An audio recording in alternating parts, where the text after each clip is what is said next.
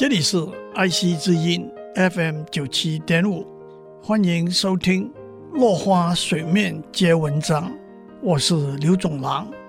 今天我们讲荷兰疾病的冲击。在经济发展里头，有一个有趣的观念，就是所谓荷兰疾病 （Dutch disease） 的防治。荷兰疾病这个词，狭义的是指。当一个国家突然发现了新的值钱的天然资源，国家收入的突然增加，却招致制造工业的衰退。比较广义是指因为天然资源的收入或者外援或者国外投资的突然增加，而引起工业和企业的转型。甚至更广义的观点是，工业和企业间。转型和起落兴替的关系。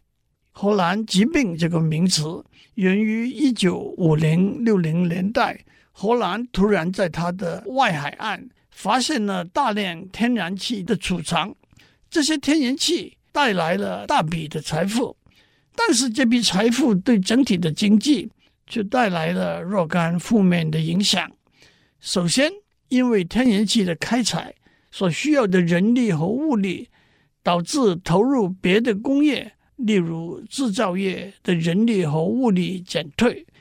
其次，国内财富的增加，引起国内非制造性的消费工业，如服务业的发展，又带动了人力和物力向这些行业的转移。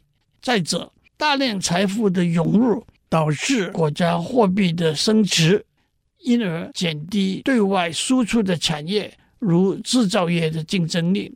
荷兰疾病不是单一的例子，近年来石油价格的上升，引起对许多中东产油国家农业和制造业的冲击。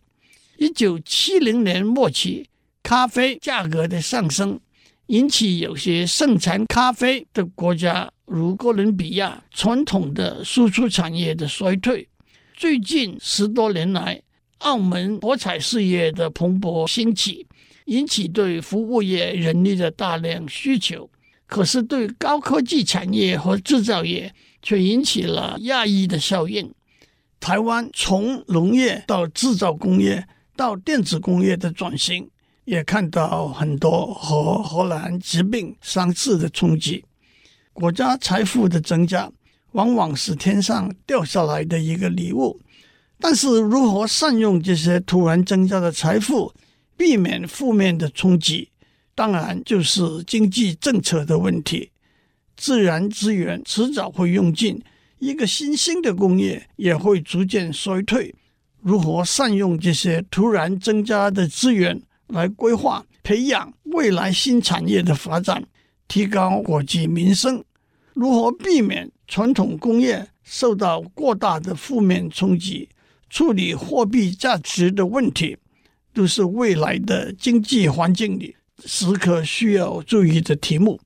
我们谈到人类社会的未来，谈到可延续的发展里头，环境、资源、人口、经济的问题和挑战，我们没有理由悲观，我们应该有信心。只要好好面对问题和挑战，永续发展的目标是可以达到的。今天我们先讲到这里，我们下次再见。